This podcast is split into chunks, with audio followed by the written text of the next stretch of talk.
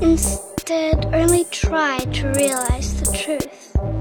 What truth? There is no spoon.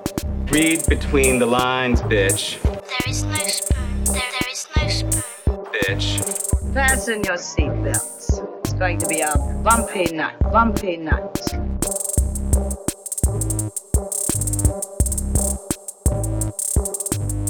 Saludos, amigas y amigos. Y ¿qué es esto? Es Desmenuzando, ¿verdad?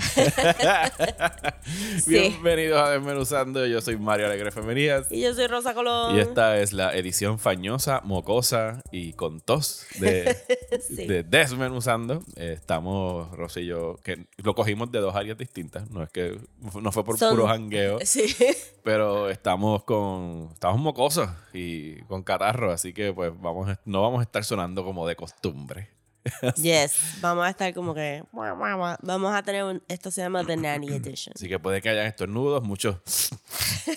Van a estar escuchando mucho de eso Oh, no. y no lo voy a estar editando porque van a ser muchos. Así que nada más piensen que nos, eh, nos van a escuchar, pero no es contagioso a través del- de la aplicación de podcast. Exactamente. Pues hoy vamos a estar eh, hablando sobre Harley Quinn. Yes. Específicamente el origen del personaje, porque la semana que viene vamos a estar discutiendo Birds of Prey, que Rosa y yo ya la vimos, y les vamos a dar una probadita de nuestra reacción eh, más adelante cuando estemos hablando ya eh, de lleno sobre Harley Quinn. Pero antes, por supuesto, y aquí viene la primera tos. vamos a hablar del bullchiteo. Eh, Rosa, cuéntame, ¿qué has estado haciendo? ¿Qué has estado viendo, leyendo? Pues no he estado, le- he estado leyendo muchas cosas que son para el podcast. Eh, pero lo que sí pude terminar de ver, porque empecé a ver un millón de cosas que no he terminado que- para, eh, para nada. Pero esto sí me senté a terminarlo, fue Drácula, del creador de Sherlock Holmes. Eh, que se llama... Steven Moffat. Stephen Steve- Moffat. Steve Moffat, yes. Steve Moffat. Eh, a mí me gustó mucho Sherlock Holmes. Yo no la acabo de ver. El nene, Daniel, mi hijo, de repente llegó a casa la semana pasada, curiosamente. Papá, estoy viendo Sherlock. Y yo como que, ok. Es que me la pusieron en la escuela y yo como que sí. Y estoy seguro que si te lo hubiese recomendado yo hace un año ¿Cuál sido como episodio que... le pusieron en la escuela? No, un pana se lo puso en el teléfono Ah, en la ok, ya escuela. yo decía, no, no, no, decía no, como La están viendo en el recreo. Entonces, eh, ellos pues son los nenes que no están jugando baloncesto ni nada. Ellos se sientan más en la biblioteca y ven medio episodio de Sherlock porque eso es lo que les da break en el recreo porque son episodios de 90 minutos. Ajá. Así que le está cogiendo el gustito ahora mismo Qué a- nice, a, qué Sherlock. nice. Yo creo que yo no vi el último season de Yo no vi el Sherlock, último season. Yo no lo Pero yo creo que no lo han puesto en Netflix o ya lo pusieron en No, Netflix. eh, bueno, ahora que tuve que revisar lo que él lo está viendo, yo vi que hay cuatro seasons. Así que quizás. Yo entiendo que sí tienen que estar todos Sí, ya. ¿verdad? Ok, pues tengo que... te- otra cosa que no he terminado. Entonces, eh, pero nada, porque Drácula son tres episodios nada más. También de 90 minutos, si no me equivoco. Sí, ese es uno de los problemas. Pudo haber sido one hour episodes fácil. Pero no me molesto tampoco, a pesar de que son medio draggy en el medio, porque el actor que hace de Drácula es excelente. Ok. ¿Y cuál es el gancho de esta edición de, de Drácula? Él parecería que Steven Moffat se sentó a desconstruir la novela de Drácula. eh, que I don't know if you're not aware of this, but it's not great. ¿Tú lo has leído? Sí. Y no te encanta. No, porque son todos este. Son todos este letter writing. Sí, es, es epistolar. Es como Frankenstein en ese sentido. ¿verdad? No, Frankenstein. Bueno. Digo, Frankenstein, lo que yo he leído hasta ahora, que son de los libros que me estoy leyendo como cinco a la misma vez, sí empieza como cartas, en, intercambio de cartas entre... Sí, sí, tienes razón, pero yo no creo que Frankenstein es completo de cartas. Aunque en algún momento hacen el switch, me imagino, entonces. Sí, sí, sí, sí, sí. Este, digo, porque verdad, Esta- es verdad, en esa época eso era lo único que había. Ese era tu trope, ¿verdad? I'm just gonna write my story about writing letters. Pero en Drácula siento que todos son como que lo que Renfield escribe, lo que Jonathan escribe, lo que Mina escribe, y es como que, oh my god, shut Eso, up. eso quiere decir que yo no me he leído la novela. No hay eh, capítulos escritos, me imagino, por Drácula entonces. Porque todos son outside eh, Ajá, characters. exacto, sí. Sí, sí, sí, sí, sí, sí. y este Van Helsing también. Ok. So que yo me imagino que Steven Moffat des- desconstruyó la, la novela y dijo, ¿qué es lo que hace Drácula Drácula? Pues necesitas un Van Helsing, necesitas una Mina, necesitas un Jonathan Harker, necesitas obviamente Drácula y necesitas, porque ya hemos visto tantas cosas de vampiro, necesitas deconstruct a Drácula también, que me gustó mucho. Y pues el primer capítulo te introduce a los personajes, te introduce un concepto nuevo en términos de vampirismo. Y entonces él te introduce a Drácula. Y Drácula es como que cheesy, 70s fun. pero es kind of gross. Pero como así como Hammer Films o Bela Lugosi de los 30. mm, Todo eso junto. es todas las versiones de Drácula. Todo, sí. Entonces el actor es guapo, pero no es lindo. Ok.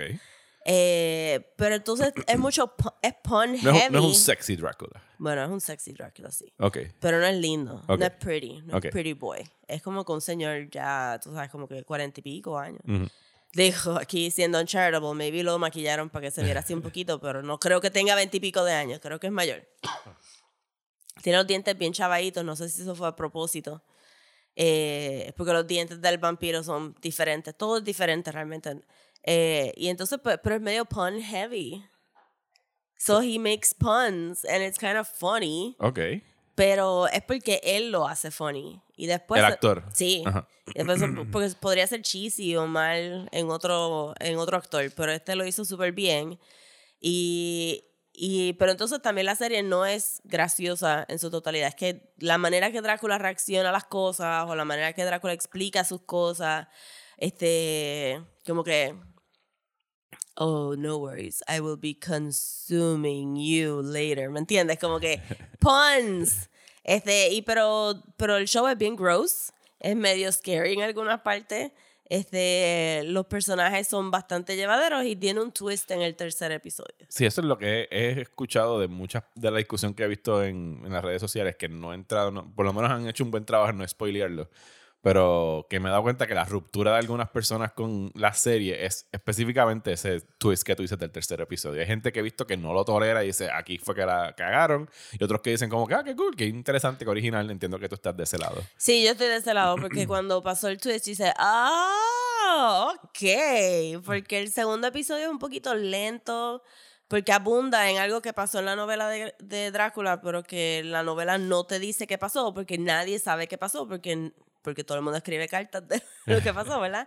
Y es como Drácula llega a, a Inglaterra. Ajá. Que llega un en barco. Ajá. Y el barco, tú sabes que llega vacío, que había alguien amarrado al timón para que de esto, y tú dices, pues, you know, it- logically he ate everybody there. Pero en la novela no te dice exactamente qué fue lo que pasó en el barco, y el segundo episodio de Drácula te abunda en ese throwaway line de, ay, el barco llegó así todo jodido. Eso que me gustó, pero era un poquito lento. Pero entonces el tercero fue como, oh shit, ok, ok, ok. Y entonces en el tercero, a pesar de que es un twist, abunda todavía la novela. So, los elementos que le faltaron a la novela en el episodio 1, pues te lo traen en el episodio 3 y todo, todo al final es Drácula. Pero it's just different. Eso Ok. está bueno. La quiero ver, la voy a, la voy a empezar a ver. Que pasa es que estoy esperando por verla con, con mi esposa, porque a veces de las cosas que nos gustaría ver eh, juntos. Y son, son tres episodios. No parece que, por lo que viste, parece que vayan a ser más, o tú crees que concluyeron ahí? Concluyeron ahí. Ok. O sea, que es un one shot quizás y ya. Sí, yo me imagino. Aunque podría haber una podría verlo como una antología de public domain. Este, hacer Frankenstein después. Pues, exacto, public domain British, este, classics or something, como que, que se tiren whatever, este, The Island of Dr. Moreau o algo así. ¿Tú, tú llegaste a ver la película de, de Marlon Brando y Val Kilmer de Claro, Dr. en el cine. hello. Yo la fui a ver en el cine, esa película que es 97 por allá, Sí, 96. terrible, but so much fun. Yo quiero volverla a ver porque ha estado en discusión ahora en, en estos días porque Richard Stanley Sí. es el director de Color Out of Space, que la vamos a discutir a fin de mes. Así que quiero como que volverla a ver antes de ese episodio porque de verdad que no la veo desde el cine y me acuerdo que era esta cosa bien mala pero bien weird. Y como pero que, él no llegó a dirigir la película. no, él lo sacaron de... Sí, de- pero, el, pero el guion es de él. Sí, pero tuviste el documental sobre él no dirigir la película. No. Está bien bueno. Es bueno, te- Sí, lo voy sí, a sí. buscar en algún sitio. No me recuerdo cómo se llama. Estaba en Netflix cuando yo lo vi. Sí, lo voy a buscar porque eso, son de esos disaster movies, no, no disaster movies como 2012 y Bueno, yo- Day, sino yo de la- los desastres behind the scenes. Sí, yo la fui a ver al cine, yo no sabía nada de eso. Sabía que había como que un mini revolú, me leí el libro. El libro es horrible porque en los 90 por lo menos teníamos splicing. Ajá. En el libro es como que, no, just have sex. No, just have sex, please, even though you don't have the correct parts. este, pero después cuando vi el documental fue que, fue que vine a saber quién era Richard Stanley. Por eso fue que me pompió por Color of Space. Because he deserves a break, bendito. He did not have it easy. De hecho, la, la empecé a ver, lo, no te voy a decir nada hasta que discutamos, pero lo que he visto hasta ahora está muy bueno. Tuve que pararla porque era muy tarde cuando, posiblemente la vuelva a poner desde, desde el principio. Yes. Yo lo que estaba haciendo, lo que se ha completamente secuestrado mi tiempo libre, Rosa, se llama un videojuego que se llama Factorio. Factorial. Yes, es un juego para computadora, creo que no está para ninguna consola. Y es sobre construir, como pensarías por el título, una fábrica. Es un sandbox game, podría ser comparado con a lo mejor un Minecraft o un eh, Stardew Valley. O sea, es un juego de esto donde tú tienes que estar trabajando, entre comillas, en construir algo y, hacer- y hacerlo crecer y que vayas elaborándolo. Ok. Está. eh, se juega desde una perspectiva, desde un bird's eye view. O sea, que tú siempre estás mirando el mundo hacia abajo. Y tú tienes que. Como SimCity o algo así. Ajá. Y tú tienes que ir construyendo la fábrica. Pero es de las cosas más adictivas que yo he tocado en mi vida. Nice. Porque el- el- la, la temática del juego es que tú estás stranded on a- en este planeta y tienes como que bien poquitos resources. Entonces tienes que poder minar carbón y minar piedra y minar cobre y convertir ese cobre en copper, en copper plates y el, y, el, y el iron ore, convertir iron plates. Y tú lo que quieres hacer, el, el punto del juego, porque tú puedes acabar el juego, es desarrollar suficiente tecnología para construir un rocket y despegar del planeta y poder regresar a tu casa. Ok, ok. Solo que tú tienes que ir pues, haciendo estos avances científicos y construir. Entonces, lo- la, la magia, el encanto, el hook del juego es cómo tú haces, cómo tú ah, automatizas todo eso para tú no tener que estarlo haciendo manualmente. Claro. O sea que tú puedes sacar de aquí con esta maquinita el, el carbón, que es lo que le da energía a tu a tus smelters, los que están, la- lo- los hornos que están derritiendo el acero. Pero entonces tienes que ir construyendo estos threads de, de- estos tracks, eh, ¿cómo se dice? Como Los- conveyor Los belts. conveyor belts para que esto vaya aquí, las maquinitas pongan esto aquí. Tú tienes, o sea, el- la obsesión de uno con el juego, que tú puedes estar horas nada más que mirando, ok, pero entonces si esto toma un segundo en entrar aquí y esto acá, como yo automatizo esto para que me esté dando esto, y tú tienes que ir corriendo todos esos materiales y nunca terminas porque tienes que ir llevando materiales de un sitio a otro, de un sitio a otro, y es, es bien, bien, bien adictivo. o sea, de que... ¿Y para qué? ¿En dónde está esto? ¿En consola? ¿En Switch? Sí, lo puedes jugar en Steam. Lo puedes jugar en Steam. Y no requiere mucho. Es un juego que de hecho salió hace ya 6 o 7 años. Y en términos de gráficas no necesitas, no pide mucho. O sea que lo puedes jugar en una computadora que no tienes que estar en un state of the art como funciona para los, para los first person shooters y- y, cosas así. Pero que de verdad. El, ah, lo otro que no he dicho es que tú estás en un alien planet. O sea que van Yes. a haber aliens que de repente, cuando tú empiezas a crear mucho pollution, porque estás usando energía y estás dañando el planeta, pues los aliens se encabronan y empiezan a atacarte. Entonces tienes que estar building We defense learn turrets. so much. Eh, y, y está bien bueno el juego y de verdad que, que es lo único que he estado haciendo, maldita sea. Cada vez que tengo un tiempo libre es como, y estoy viendo, o sea, es lo que, me- lo que te pasa a ti con Sims. Estoy, Ajá, estoy viendo ajá. videos en YouTube de cómo tener una mejor fábrica. Y, y yo no he pensado que es cheating. Estás viendo como que, ah, no sabía que podías hacer eso. No, Entonces, exacto, sí, pero si no, es como si tuvieras a tu amigo al lado, ver los videos de YouTube, es tener a tu amigo Sí, al lado. eh. ¿Cómo es que yo hacía esto? Y ya me ha pasado como dos o tres veces que empiezo mi fábrica y no doy pie con bola. Y yo, esto es un desastre. Está todo, todos los materiales mezclados en el mismo conveyor belt. Y un video en YouTube y tumbo el planeta y vuelvo y empiezo desde cero. Ya lo he hecho como tres veces. Nice. Y está bien bueno. Factorio eh, está disponible en Steam y creo que también se consigue en GOG, que es una... ¡Eh! Saludos a Kira, que decidió eh, saludar el podcast. Eh, Sí, en. GOG, que es una plataforma que no tiene DRM, que tú puedes bajarlo y jugarlo donde sea. Ah, nice, qué cool. Pues sí, eso es lo que estaba haciendo con mi tiempo libre esta semana. Nice. ¿Algo más que tengas para el bullshit? Eh, Tenemos catarro. Podemos hablar de nuestros catarro, catarros. ¿Qué sí. síntomas tienes, Rosa?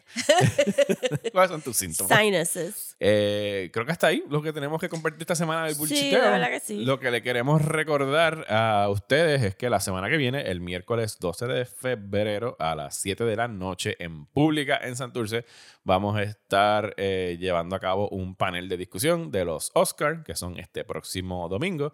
Independent- independientemente de los resultados, pues vamos a estarle eh, cayéndole encima a la academia por su, Sí.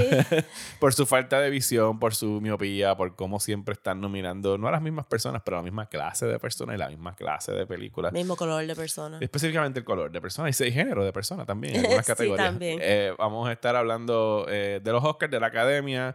Eh, ninguno de los dos somos académicos de, de cómo es que funciona esto, porque no tenemos un insight a la academia, pero sí hay muchos estudios que hemos estado viendo sobre sus demográficos. Y pues vamos a estar viendo a ver de qué manera podemos ir al mismo tiempo también vamos a estar celebrando películas que debieron ser nominadas.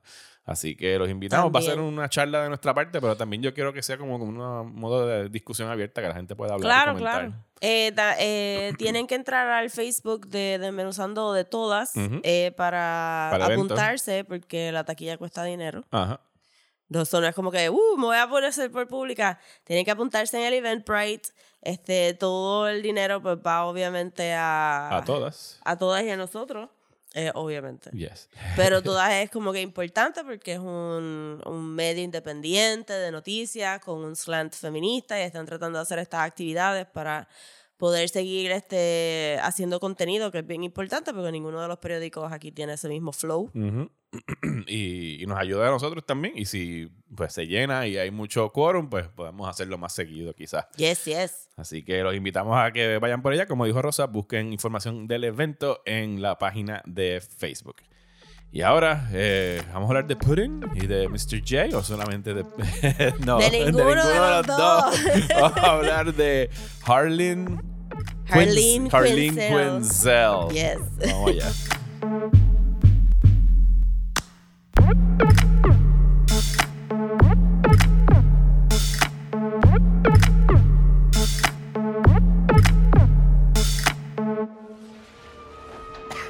Knock, knock. Say hello to your new, improved Harley Quinn.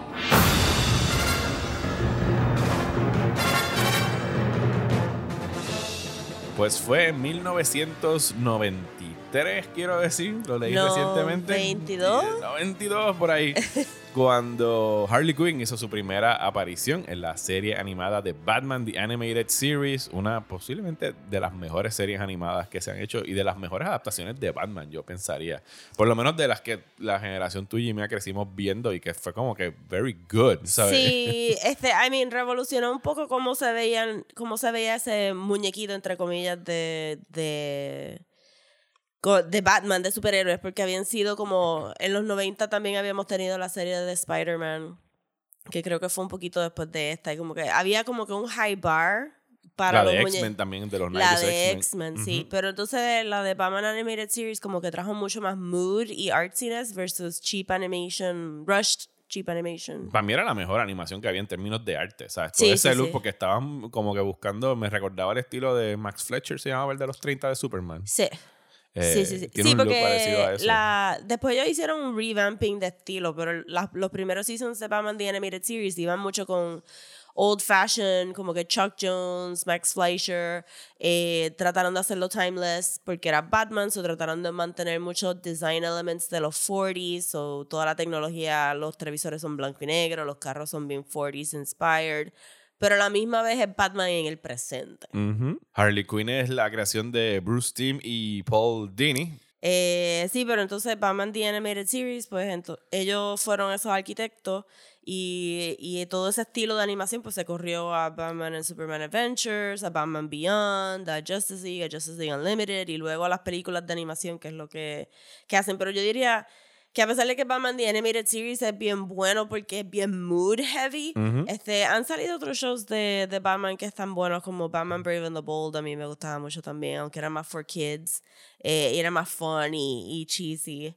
Eh, y, han- y sacaron algunos que son un poquito más anime inspired. ¿Cómo cuáles? Ahí había uno, The Batman. Ah, de Batman, sí, me Batman, acuerdo sí, que me gustaba mucho el diseño de Batgirl.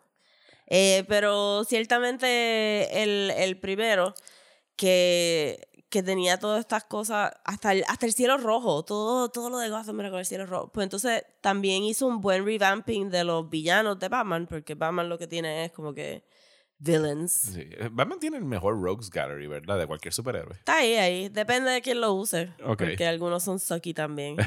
Pero la sorpresa grande fue cuando de momento el Joker tenía este hench person, if you will, que se llamaba Harley Quinn y inmediatamente como que acaparó acaparó como que, uh, who is this, este, who is this girl? Sí, porque la introdujeron sin un origen originalmente. Era otra, otro clown person que andaba con él, otro de sus Ajá. secuaces. Que tenía un martillo, que le ayudaba con los robos. Y no fue hasta poco después en el episodio de que, que enseñan el origen de ella. Mad Love. Mad Love, eh, que es donde presentan que ella fue la, la psiquiatra de, de Joker en, en Arkham y que pues él le fue poquito a poco comiendo el cerebro hasta que ella se enamoró de él y pues lo ayudó a escaparse de Arkham. Hacen un Que buen, es bastante sencillo. hacen un buen resumen en Birds of Prey de su, Sí. de su origen bastante rápido. Sí. Abuelo pájaro. Este, pero eh, en Mad Love, lo, en, en Birds of Prey lo cogieron como que un poquito light. En Mad Love es como que un tragic story. No, tú no tú viste Mad Love por primera Sí. vez. No, no, yo Mad Love- digo, lo volví a ver ahora para Ajá. este podcast, pero cuando lo vi fue como, ah, sí, yo vi esto en los 90, yo me Ah, acuerdo de claro. esto. Porque no es, no es- ah, el show también hacía un buen, buen trabajo de mantener a Harley funny, pero tragic.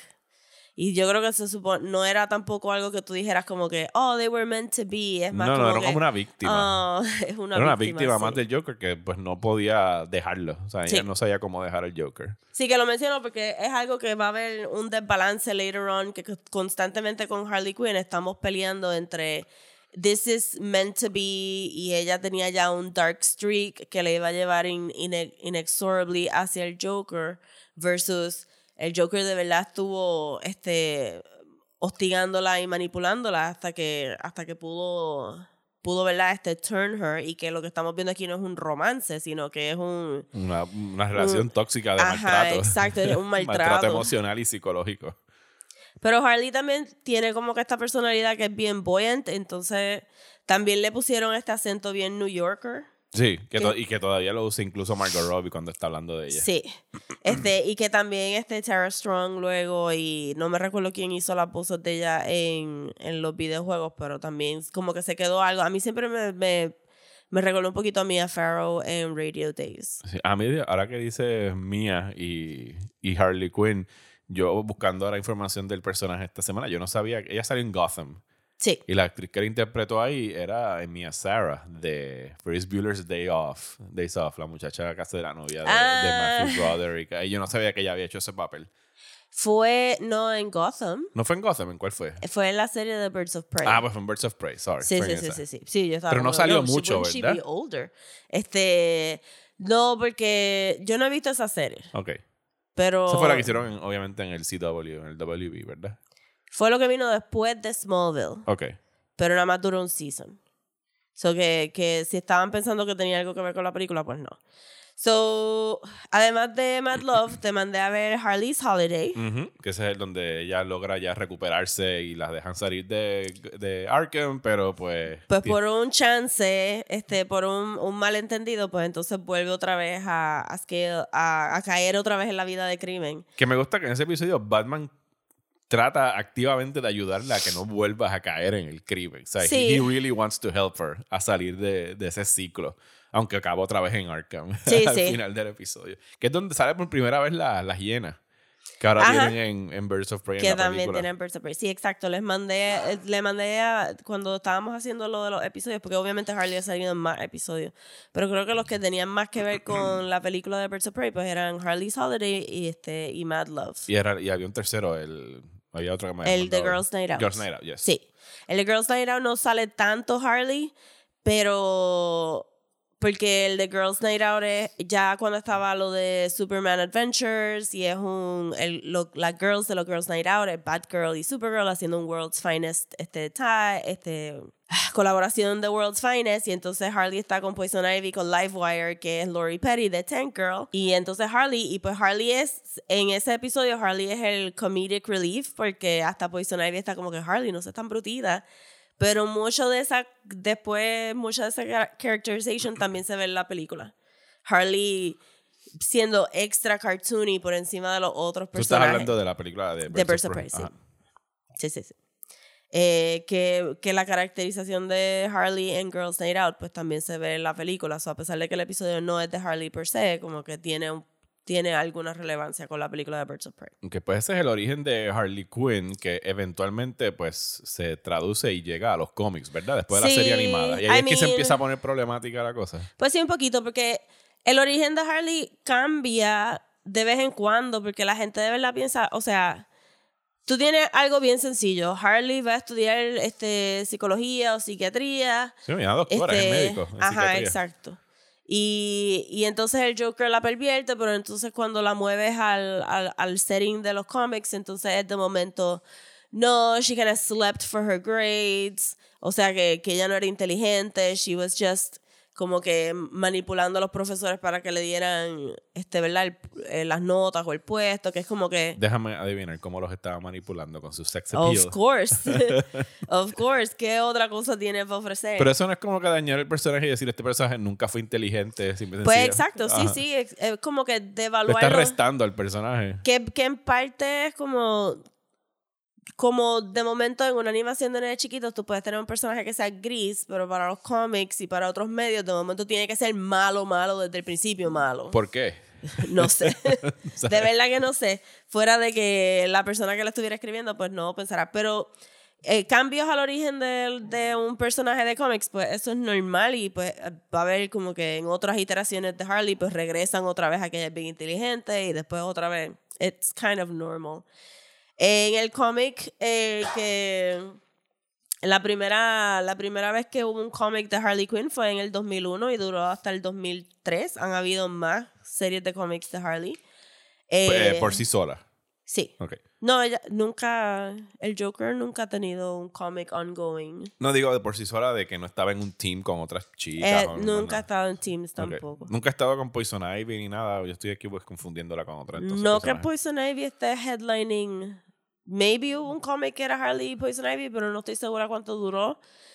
O sea, no está compartiendo el spotlight. El cómic es de ella, los otros son secundarios. Pero ellas dos sí tuvieron un romance en los cómics. O tampoco. Eventualmente. Ok. Nada más fue sugerido así como que maybe pasó algo. Bueno, lo estaban sugiriendo desde Batman The Animated Series. Ajá. Porque de momento, como que en el tercer season de Batman The Animated Series decidieron, yeah, everybody fucking, whatever.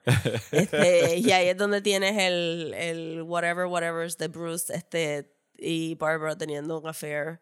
Por eso que Dick se va, te enteras de eso en Batman Beyond. Estos son chismes que span decades. este, so, me recuerdo que en una de las adaptaciones de cómics de Batman Adventures había una, este, Harley tenía que ir a rescatar a Poison Ivy, estaba con Super, con Batgirl, y ella le, y Batgirl le dice como que, oye, pero tú y, tú y Poison Ivy están, y Harley le dice, tú dices como dicen de ti Supergirl.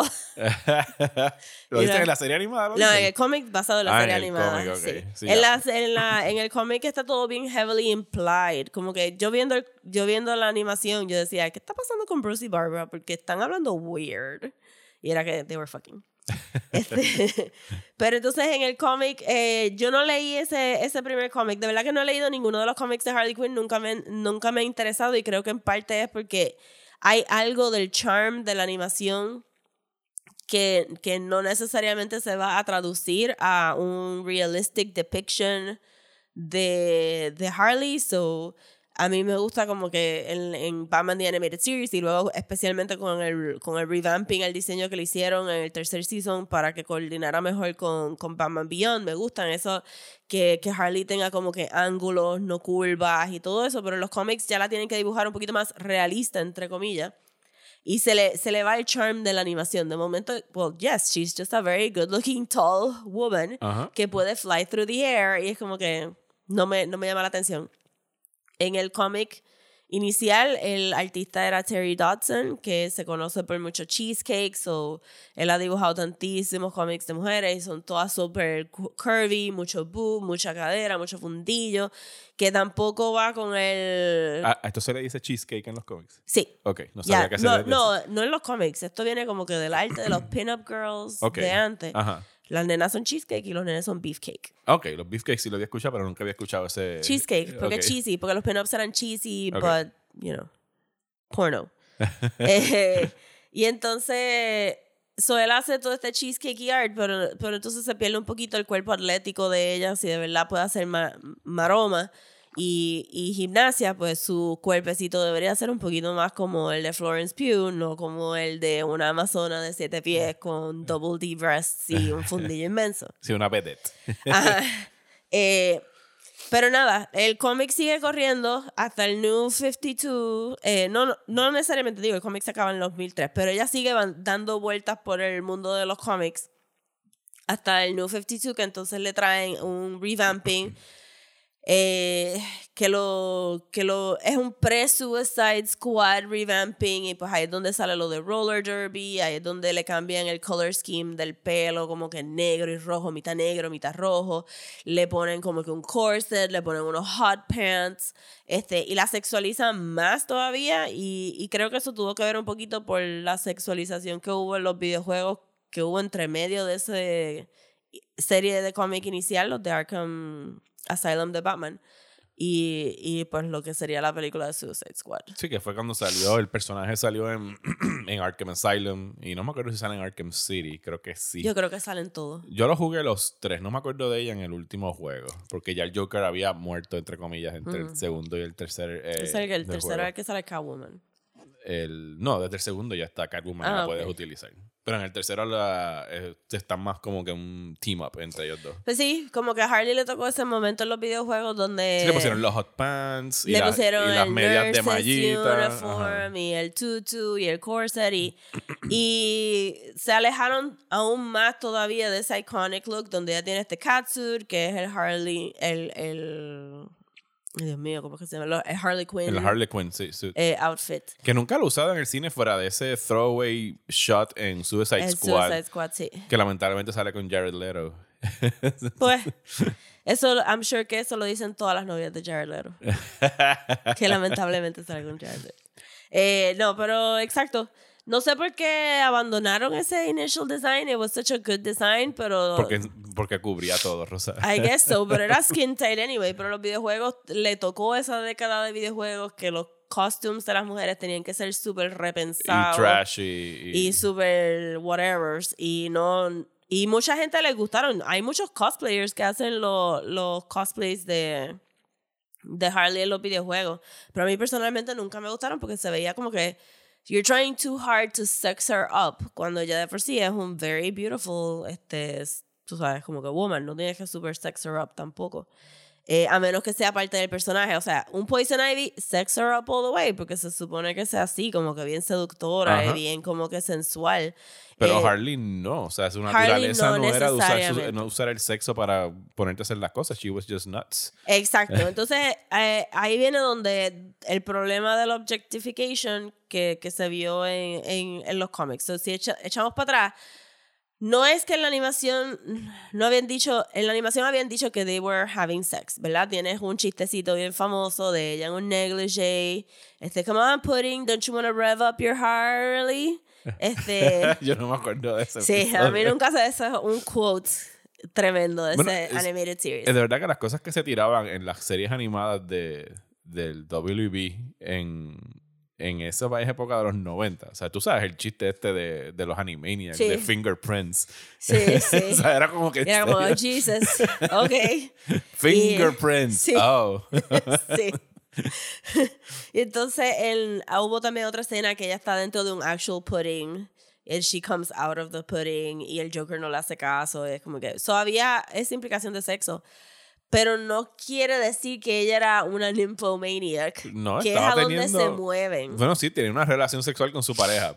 Punto, algo Bueno, se normal podría. dentro de... Ugh. Eh, Pero ahí es donde bueno, viene ahí, ahí viene el problema de la víctima. Sí, si exacto, víctima. porque ella está siendo manipulada, pues entonces no puede estar necesariamente cons- consintiendo, ¿verdad? Pero es algo que, que al tú mantenerlo cartoony, tú no tienes que delve into, Ajá. into it. Este, porque hay una distancia. Ajá.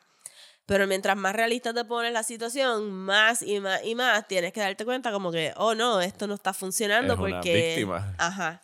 Y entonces el cómic en el New 52 decidieron tocar ese...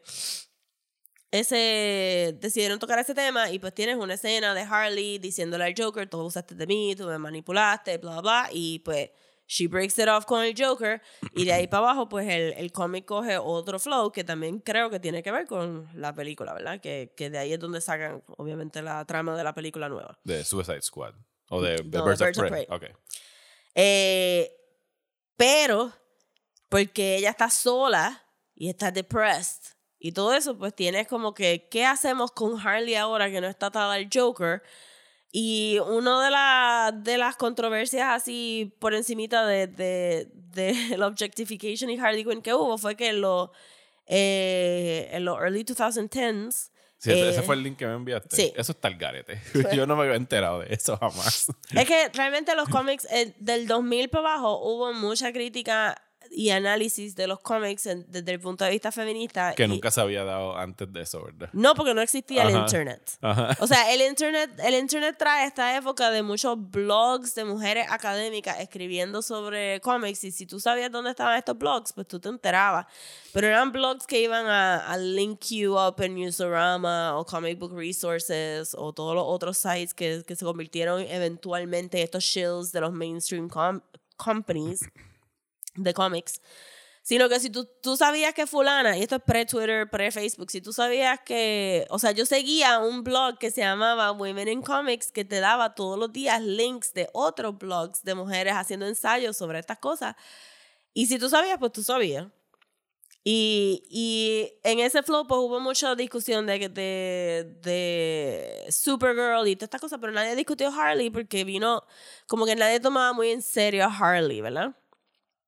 Anyway, la cosa es que en el 2010 estas personas que claramente no saben este un poquito no saben Ajá. analizar un poquito más de su idea, deciden que van a tener un concurso de te van a dar cuatro prompts para que tú ilustres y uno de los prompts era Harley suicidándose en la bañera. Eso era como que esta mujer desnuda suicidándose en una bañera, pero obviamente no te lo tenían que spell out, pero la implicación es que you should have it be sexy, este sexy suicide death. no puedo bregar. Porque. Porque está en la bañera. Porque está en la bañera, porque está naked, porque se está suicidando, pero porque está usando esa imagen para vender tu cómic. But pues- make it sexy. Make it sexy, make the suicide sexy. Y era como que ahí se formó un brujaja de, pero que ustedes están haciendo con Harley, que esto, y la defensa de ellos como que no, es que eso es un fantasy. Eso es un fantasy ¿De scenario. quién? No, es un fantasy scenario de la historia. No iba a pasar en la historia. Sino que ellos dijeron, off the top of my head, what, ¿qué yo pensaría? ¿Verdad? I broke up with my boyfriend. ¿Qué yo quisiera ver en la portada de un cómic? Morirme en la bañera. como que obviamente su- kill myself, pero in a sexy way. Y entonces to make a statement. to make a statement. Eh, y entonces eso, eso pues, obviamente cancelaron esa imagen, nadie llegó a dibujar esa imagen y todo eso. Nunca llegaron a enviar uno, solamente se quedó en la, en la solicitud de hacerlo. Cuando pasan estas cosas, Ajá. que alguien dice, diablo, eso es muy sexy o eso es inapropiado, siempre vas a tener un chorro de macharrancitos trolls. Ajá. Y así, well, then I'm gonna draw it. Ujú. I'm gonna draw it because you told me that I can't draw it. Ajá. Y si lo googleas, de seguro vas a encontrar. Ajá, Pero exacto. DC nunca hizo nada con ello. No, no, no. DC es bastante bueno recibiendo críticas y diciendo, ¡ah! Sorry. Oh my God. No, no, no, no, vamos a hacer después de todo. Who, who did this? Who did this? ¿Quién autorizó este ¿Quién autorizó comunicado? esto? Dice el editor que autorizó esto. Eh, pero entonces, viene Suicide Squad, la película. Ujú. Y uno de los problemas que tuvo eh, la película, además de tantísimos otros problemas, so many problems. ¿Por so, dónde? so many Let me count the ways. colonialism, racism, poor, este, poor choices. Eh, fue que pues Margot Robbie la escogen para hacer el papel de Harley Quinn. Que tú piensas perfect casting, porque en realidad tienen un. Yo todavía pienso que es Parecido. un chinchín muy alta, pero está bien. eh, ¿Cuánto mide Margot Robbie? Yo no sé, pero hace larguísima. Lo que que yo creo que es bien skinny, pero alta no sé. Sigue hablando en lo Pero que yo es busco que cuál las es la altura piernas de de ella ella. parecen, las piernas de ella parecen que son doble yo. Voy a buscar aquí la altura de Margot Yo, Robbie. en a mí, no creo que soy, no creo que es 6'3 ni nada de eso. No, no, no. She looks very long to me. Vamos a ver. Altura de Margot Robbie. Se, como que no se ve petite en mi punto. Bueno, no, no es Natalie Portman. No, ¿Por qué me estás dando esto en metros? because that's what the rest of the No. world uses. Eh, five feet six inches. Sí, pues sabe larga. Tiene como que extremidades bien largas. sí. Que para mí gimnasia pues siempre ha sido como que un poquito más petite. A mí se ve cabroncísima. Ajá. No estoy diciendo que no. Pero para mí mi, mi reacción inicial fue, she's a little tall. No, es que para mí, así actrices altas, que sé yo, una Charlize Theron, una Nicole Kidman, se ven altas, esbeltas, ¿sabes? Se ven Claro, tall. pero tú no pensarías a Charlie, tú no ves a Charlize Theron dando como que mil piruetas para Eh, Bueno, atrás tú no cosas. viste Ion Flux. Yo vi Ion Flux, claro que sí. Yo no. ¿En serio? Yo no la pude acabar de ver. Ay, bendito. Yo me quedo con la animación de Liquid Television. Está buena, bendito. They tried their best. Este, no es mala, it's just bland. Este, Yo imagino que tú veías mucho Liquid Television porque Yeah, yo yeah, consumía yeah. eso hasta más no poder. Liquid Television. eh, sí, so, eso fue mi reacción inicial, pero entonces enseñaron el costume y eran estos hot pants y eran estos tacotes, este, y era como que, ok, ok, ok. Y chupando la paleta. Y el ba el bate estaba cool. Este, pero sí, era como que entonces mucho bend over and let's see, our- let's see your butt. El male gaze del director. Exactamente, el male gaze del director que pues, asumo yo que estaba hopped up on Adderall y good intentions y, y alcohol porque siete días para escribir ese libro está brutal. La cosa es que, Pero que- se nota que lo escribió en siete días. bless, es como que eh, te doy que en siete días yo no me hubiera tirado ese libreto. Would have been crappier, pero está, está malita. El Y- mayor crimen de Suicide Squad es haber desperdiciado a Viola Davis como o sea, eh, Que regresa, como anyway. Waller. Ah, regresa para la de James Casi Gunn. todo el mundo regresa. Ah, pues está bien, no la desperdiciaron. Sí, el todo. casting estaba pretty perfect. Este, Era un buen cast. Jared Leto. Sí, Jared Leto es el Joker que todo el mundo quiere olvidar que existe. A mí no me que no, molestó. no hacía falta en esa película tenerlo. O sea, yo- Ah, pero- piénsalo bien, tú puedes, o sea, de- sin adelantarnos en la conversación. O sea, Birds of Prey hace un muy buen trabajo de que sí, no podemos apartarnos de que el Joker es parte esencial del Claro, origen de Harley claro. Quinn, pero no tienes que tener al Joker. O sea, todo quien acabamos de ver una película del Joker. O sea, tú no necesitas, o sea, yo creo que hay un conocimiento Sí. general de quién es el Joker. Yo creo que ellos pensaron, o sea, yo, yo no creo, yo siento que, que Warner Brothers piensa, oh my god, si no hay un chinchín de Batman en algún lado, it's just not gonna sell. Y esa película hizo buen dinero. Eh, hizo un montón de dinero. Yo creo que Una película R de Warner Todos Brothers. estábamos bien confused. Sí. Viéndola era como que, ¿did this happen? Es de nada, porque la trama, anyway, la, la cosa es que, que Harley nunca ha estado en el Suicide Squad. No era el mismo tono del Suicide Squad del cómic, que se supone que fuera un poquito más gritty, 80 stuff. Sí, yo me leí par de cómics de Suicide Squad y no es para nada. lo Ajá, que es exacto. Y, y, y pues fue como que, ok, pero ciertamente la, la gema de esa película es Margot Robbie, como Harley, Harley, porque ella sí lo estaba actuando a otro nivel que las otras personas. Yo creo que Captain Boomerang es otro que llegó también a ese nivel. Captain Boomerang en los cómics no tiene ninguna personalidad whatsoever other than being Australian, so para mí esto fue como que cool. Estoy tomando ofensa de que tú no pienses que la mejor actuación de esa película es Enchantress. Bendito, ella trató. Claire, Claire Delevingne. Cara Delevingne. Claire Delevingne. Sí, sí. Pero Dios tú sabes mío. los eyebrows. God bless. Este, Tremendo eyebrows, pero... Pero es que también, este, si no le hubieran puesto todo el colonialist aspect de ese personaje, pues entonces como que, ah, sí, eres una bruja satánica, fine. Next. Este, me gustó lo que, que Rick Flag, que se supone que sea el All American, era como que Swedish. Sí, ese es el Yes. tipo de The Killing. Ajá, Ajá. ajá, sí, como, yes. Pero nada, eh, este, Harley de verdad relució súper bien en la película. Y los rumores dicen, las leyendas dicen, supuestamente. El rumor de pasillo de Hollywood. El rumor de pasillo es que Margot Robbie de verdad, de verdad, de verdad quería eh, una película de Harley para ella y que ella estaba willing to produce it. Y era en parte porque no estaba super happy con el objectification del personaje en, en, este, en la película, al punto de que ella se quejó low key del, del costume de los hot pants este, en una entrevista, como que not, did not like. Y Margot Robbie me enteré esta semana. Ella tiene un very geeky side. O sea, ella se describe como que ella creció siendo una nerdita. La entrevistaron ahora para Birds of Prey en el Graham Norton Show en Inglaterra. Ajá. And she came, Todavía lo dan. ay, sí. Y she, eh, she came out as a Potterhead. Of course. Eh, dice que ella, o sea, y sacó una foto de ella de chamaquita con sus, dice que ella incluso fue a, a fakear un optómetra que, no- que por favor necesitaba espejuelos y no necesitaba, que quería tener espejuelos como Harry Bendito. Potter. Mío. Una, entrevista bien graciosa, deberías buscar el clip porque la tiene junto a Daniel Kaluuya, que también eh, que él es británico, ella es australiana, eh, y están sentados en el mismo sofá y Daniel Kaluuya hace como que esta anécdota de como que Ah, sí, yo leí Harry Potter, pero el séptimo libro lo, I just skipped y nunca lo leí. Y Margot Robbie, la, la cara de como que, ¿Are you fucking kidding me?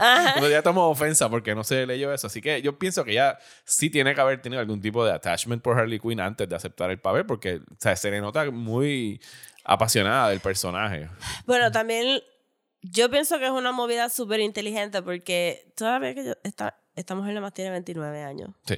So, cuando hizo Suicide Squad tenía que all of 25. 25. Ajá. Como que hysterical. Que ella se haya dado cuenta que, que, uno, no le iban a ofrecer esta película si ella no la hacía. Ujú. Que ella iba a estar haciendo novias for the rest of her life si seguía así. Con Porque su, prim- su actores primer super- papel fue con Leonardo DiCaprio Ajá, en Wolf of Wall Street. que whatever.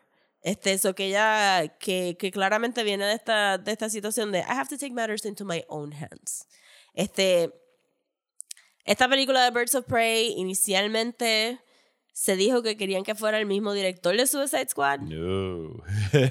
y que se iba a llamar, este, creo que en algún momento se llegó a llamar Gotham City Sirens, que Sí, es el otro llegaron- grupo. Yo no sé si es que eso era otra película Algo que tuvo, pusieron en el pero iba a salir hacer- Harley en algún momento ahí. Sí. Y de momento es la que los cambiaron a planes de Warner Prey. Brothers han cambiado tantas veces que es ha- hard to keep up. Porque van para buen camino. Sí, no, definitivamente han enderezado el bote. Eh, David Ayer es el director de, David Ayer. de Suicide Pero de Squad. momento, este, esta muchacha, Kathy Young, tiene una buena película en Sundance, hace un pitch para otra cosa. Creo que leí que era un pitch para otra cosa y le dijeron, no, tú vas a hacer Birds of Prey. Como que, sure. Vamos allá. Y parecería que Margot Robbie estaba into everything. No sé si tú leíste el thread de Gail Simone hablando sobre su visita al set de la película. No, no lo, no lo vi. So, las personas que shaped el cómic de Birds of Prey fueron Chuck Dixon, que fue el primero que escribió el cómic, y después Gail Simone. Y Gail Simone, si van a leer algo de Birds of Prey, pues leen lo de Gail Simone. Eh, ella puso en su Twitter que el thread, eh, ella puso un Twitter, un thread de ella visitando el set, y ella empieza bien cándida diciendo que estaba super bummed out porque estas no eran las Birds of Prey que ella había escrito y pues este, las Birds of Prey de ella son Huntress, son Black Canary, sí que salen en la película, pero no son exactamente igual. Eh, Oracle, Barbara Gordon, que no sale a rol en la película, y este eh, una pilota de, de la Segunda Guerra Mundial, ¿cómo que se llamaban esto? Ah, bueno, whatever. Unos personajes originales super cool, eh, que hopefully en algún momento veremos en otra película. Eh, y entonces ella describe que, que cuando ya fue al set, este, al principio estaba súper triste y estaba un poquito como que, pues, it is what it is, y por lo menos la gente va a conocer. Es Hollywood. Sí, exacto, pero cuando vio el set, pues entonces vio que era super colorful y qué sé yo, y entonces vio a la actriz que hace Black Canary, a Jolie Smollett, creo que se llama, actuando, y entonces le gustó más, pero dijo que en el set activamente habían cómics de ella por todos lados, que estaban todos los trades de los cómics de Birds of Prey, y que la gente le había dicho que ellos estaban siempre refiriéndose otra vez al cómic. So que Harley no, está, no estaba en el cómic, pues que la, por lo menos el resto de la película usó más o menos, pero el cómic que usaron para el otro cómic que estaba tirado en el set es el cómic de Harley, que es el más reciente, que es de Jimmy Palmiotti y Amanda Connor, que no hablé de ellos ahorita. Yo no lo he leído, pero yo sé que Jimmy Palmiotti y Amanda Connor, que ellos, ellos dos están casados, son un super fucking awesome team. Y todo lo que ellos tocan es fun, happy, cheesy, cool, sin ser vulgar, super sexy sin ser vulgar. Que por lo que me estás describiendo está bastante similar a la película que acabo de Yo diría que sí, que la película se parece un montón al espíritu de... No creo que hayan sacado nada del plot de ningún cómic en particular, pero, o sea, Amanda Connor es the master de dibujar nena que son super cheesecakey sin ser super vulgar about it y todavía se ven como actual human beings. Yo me leí la serie de ellos de Power Girl, que es un personaje bastante olvidado de, de DC. Y es una chulería from beginning to end y tantos little things que ella pone en el arte. Es una chulería. So, yo tendría que decir que, que sí. Que la película se parece mucho a- al espíritu de Amanda Connor como ella dibuja. Bueno, y entonces además ya hemos hablado de Harley en los cómics, de Harley en la animación, de Harley en el cine. ¿Dónde más hemos visto a este personaje que merezca destacarse? Pues, no, bueno, no sé si se merece destacarse. Este, ok, pero, pero ¿dónde más ha salido entonces? pues hubo algo bien funny que pasó. Porque el Arrowverse Ajá. en Arrow Ajá. había introducido el Suicide Squad, pero No estaba Harley Quinn. Sí, Ok. este, había introducido el Suicide Squad, pero fue justo antes de la película. De Suicide Squad. Ajá. Ajá. Pero en, todavía en ese momento, WB pensaba, el Warner Brothers pensaba, Vamos a mezclar las cosas.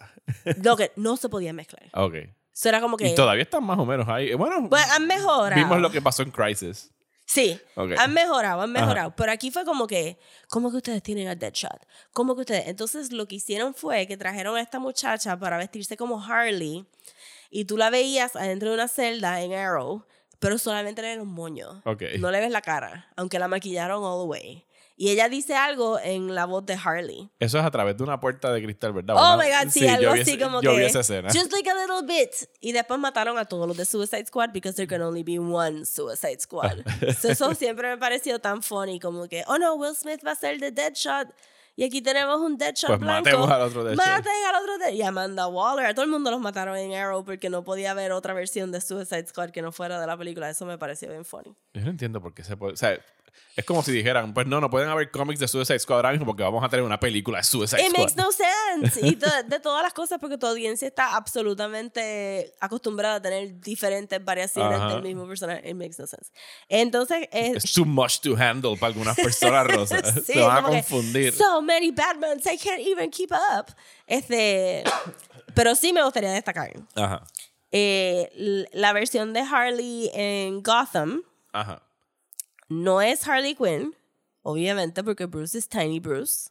Digo, el nene dio un estirón bien salvaje. Pero sigue siendo Tiny Bruce. Ajá. Este, pero, o sea, o sea, otro Joker, otra Harley. Eh, pero el costuming es más tradicional a un Harlequin. So tiene los puffy sleeves. Este, y la manera que lo introdujeron es con una máscara de, del Harlequin también, so no le puedes ver la expresión. Y se veía bien creepy, como que este muted, digo, hay mucho color correcting en Gotham. Después yo busqué fotos del costume y tenía como que mucho color y mucho patrón. So, tienes el patrón de Harley Quinn y entonces ella estaba haciendo pirueta y de momento con la máscara y era como que un twist y uno como, uy, está possessed or something. Eh, pero después es un rollo, no he visto el último season de Gotham, pero el look de esa Harley de Gotham me gustó mucho, mucho, mucho. Ok. Eh, y entonces, pues obviamente en DC, ¿cómo que se llama el service de DC? DC Universe. DC Universe. Something, something. Whatever. Este, en DC Universe hay una serie de animación que se llama Harley Quinn. Eso no lo sabía. No sé si ha empezado, Ok. pero hay una serie de animación y se supone que sea for adults, so dicen fuck. What? ¿Sabes que donde en la película dicen mucho fuck? Hay mucho, Sí, la película hay dice. hay muchos F-bombs. Pero este, la serie, entonces se ve bien fun, bien glittery, bien cute la serie, pero supone que sea para adultos. No sé si ha salido, no la he podido ver. Sí, ya salió, han salido nueve episodios, no sé si son todos. Tiene buen eh, rating en Rotten Tomatoes. El first episode air date fue el 29 de noviembre del año pasado. Ugh. Aquí dice que lo dieron en Adult Swim. Recuerda que Warner como que todavía no está claro con qué carajo va a hacer con el, el app de streaming de DC Universe. Sí, ¿verdad? Porque yo presumo que ahora cuando salga HBO Max en abril, creo que es que sale, ahí es que ellos van a meter, o sea, ellos tienen tantas series animadas de Warner Brothers en general que pueden poner ahí, que si de verdad le quieren hacer competencia a Disney Plus, tienen que meter ahí Looney Tunes, tienen que meter ahí obviamente todos los Batman, todos los Superman, Yeah. Freakazoid, que yo creo que ya donde único se podía ver en... en en VRV y lo quitaron, o sea, los Animaniacs, esas cosas que ellos tienen para poner ahí. Pero los Animaniacs y Freakazoid lo pusieron un rato en Netflix. eh, estuvieron en Hulu, yo creo. No sé, Yo creo que han una- corrido para él. Estuve en una de esas por ahí, porque yo sé que aquí el, el Daniel, el hijo mío, descubrió Animaniacs y o sea, lo, empecé a ver otra vez con él en algún Qué momento. cute. Eh, pero sí, yo creo que resumiendo, eh, Harley funciona mejor si la mantiene bastante cartoony y fun versus de verdad delve into the fact de que esto es una persona abusada, eh, maltratada, con Stockholm Syndrome, eh, at- attached to, to her abuser. Este, y, y nadie quiere pensar en eso cuando están viendo superhéroes, to be perfectly honest. No. no por lo menos esta clase de, de superhéroes. Ajá. Bueno, eh, para cerrar el tema de, de Harley Quinn, eh, Rosy y yo tuvimos ayer la oportunidad de ir a la función de prensa de Birds of Prey. Eh, ustedes probablemente sabrán que Rosa lleva meses esperando Birds of Prey. I have. el, pues nada, queremos hablar de. Vamos a dar unas primeras impresiones sin spoilers. Vamos a estar discutiendo la película de lleno eh, la semana que viene, pero como estrena mañana jueves, pues queremos dar un, un, up- un update de qué nos pareció la película. Así que, Rosa, take it away. Eh, I loved it, obviamente, pero eso era obvio. Sabía que la, desde el primer trailer sabía que me iba a gustar la película. La encontré pretty perfect. La encontré pretty, pretty perfect y me recordó mucho al espíritu de Tank Girl, eh, que es una película que creo que todo el mundo ya se olvidó que existía. Yo no me olvidé. De hecho, la teníamos por ahí en algún Sí. sitio para a lo mejor hablar de ella Ajá. en un futuro cercano. Pero es una película que tuvo sus ups and downs, pero y con, con un resol- resultado este, pues, it is what it is. Pero me recordó mucho el espíritu de Tank Girl porque es como que fun, frenetic, jokey, me reí mucho, todos los colores estaban on point, la- y tengo bien poquitas cosas to nitpick, Sí. de verdad, como que like maybe two. Y quizás la cosa más grande que tenías para Nitpick al final te la arreglaron porque Sí. fue algo que se nos escapó los- a los dos. Claramente, porque yo me emocioné demasiado con una de las personas que no sabía que salía en la, en la película, ¿Qué era cuál? Ali Wong. Ok. Ali Wong. Sí, ¿verdad? Ali Wong tiene. Ali Wong. Yo, no sabía que, yo tampoco sabía que ella salía. Lo tenían súper callado. No spoiler decir que sale Ali Wong. No, porque no estamos diciendo qué papel tiene Ali Wong. Para nada. Pues yo, yo no estaba tan pompeado por el estreno de la película como Rosa. Había- y de hecho no había visto mucho los trailers. Creo que había visto el primer teaser y that's it. Eh, y a, mí- me gustó mucho. O sea, yo salí, estoy coincido contigo en que es divertida, es colorida. Me gustó mucho la dirección artística de la película, pero pienso que está bien on point. Todos los sets son llamativos. O sea, lo más que me, lo más que me está gustando de esta nueva cepa de las películas de DC, que es algo que discutimos también en Joker, es que, y lo puse creo que así de alguna forma, con el jueguito de palabras del título de la película, que era de fan- la fantabulosa emancipación de las películas de DC, del universo compartido. Ajá. Porque ahora cuando no están con las restricciones de que necesitamos un cambio de Batman, y necesitamos que Joaquín Phoenix salga acá, y necesitamos que el otro salga acá para la otra, es como que miren, no, o sea, cuéntame una buena historia de este personaje and I'm happy. Y that's it, exacto. Y lo hicieron con Joker, lo hicieron. Yo pienso que Aquaman se fue por esa línea y también hicieron un buen Aquaman trabajo. estaba en la línea, sí. O sea, pero estaba como que eso fue un proyecto que estaba en producción cuando todavía estaban queriendo hacer el Sí. Shared Universe. Y hopefully Flash, cuando eventualmente la suelten, pues la, regla, la van a haber arreglado de esa manera. Ahora tenemos Wonder Woman 1984 que parece ser que también va a ser como que fuck continu- continuity. Aquí Ajá. tenemos otra vez a no es Steve Rogers, es el otro Rogers. Sí. Dios sea la madre. Sí. Eh, No, pero- Chris Pine. Exacto, a Chris Pine. Sí, y me está gustando eso mucho. También vale decir que esta película, Birds of Prey, no es un origin story. No, eso, eso me gustó mucho. Porque el Joker sí todavía sigue siendo un origin story. O sea, el origin story de Harley Quinn aquí se despacha en creo que 10 segundos. eh, de una forma bien chula que no les voy a spoiler porque en realidad no me lo esperaba cuando lo fui a ver al cine. eh, el medio que utilizan para, para comenzar la, la película. Eso que Ujú. está bien, bien nice. Y también, esto tampoco se podría considerar un spoiler, pero a pesar de que no un shared universe, sí aceptan que Suicide Squad pasó. Sí, eh, eh, Suicide Squad existió y hay como que un acknowledgement de que va a regresar. O sea, Sí. en cierta forma. Pero incluso hasta en eso, no es como que no hay un setup para una secuela. No. no está dependiendo de lo que vino antes. Tú puedes llegar al cine sabiendo the bare minimum y yo pienso que te la puedes disfrutar completa. Full, full, full. Sí, exacto. Tú tienes un sentido claro de quiénes son todos los personajes, pero no un origin story. No, which is good. Which O sea, is great. Yo pienso que es muy, muy bueno el, el que estén teniendo este approach a, a sus películas ahora y de verdad que yo pienso que esa es la, la clave del éxito de ellos de ahora en adelante. O sea, y pueden ser, no- no- es una comparación quizás no apta, pero o sea, en las películas de James Bond todo era borrón y cuenta nueva cada vez que tú llegas a una nueva. O sea, es el you know the character, tú sabes quién es Wonder Woman, tú sabes quién es Batman, solo cuéntame una buena historia de ellos en Let's Get the Ball Rolling y ya. Exactamente. Así que eso es. Esas son nuestras eh, impresiones generales de Birds of Prey, que estrena eh, mañana 6 de febrero en Puerto Rico y la estaremos discutiendo de lleno la semana que viene en Desmenuzando.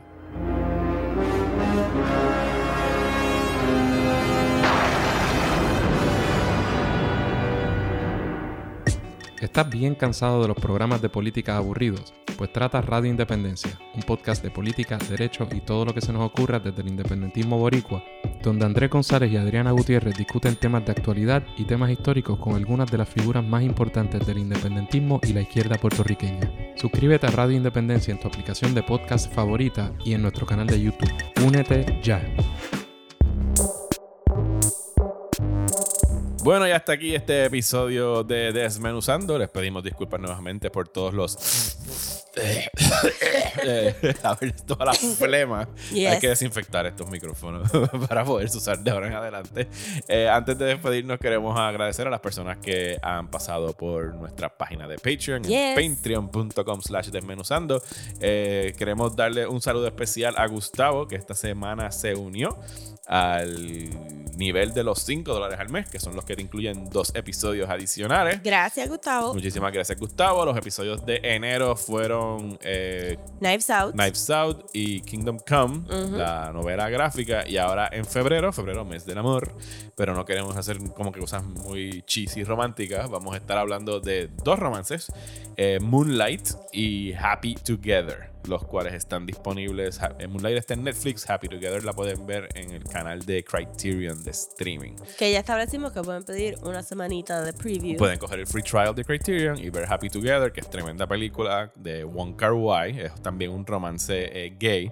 Y eso van a ser lo- las dos películas que vamos a estar tocando en el Patreon durante este mes. Awesome. Eh, les recordamos, como dijimos al principio, la semana que viene vamos a estar en pública. Vayan a la página de Facebook de Todas PR o de Desmenuzando para información del evento. Esperamos verlos por allá.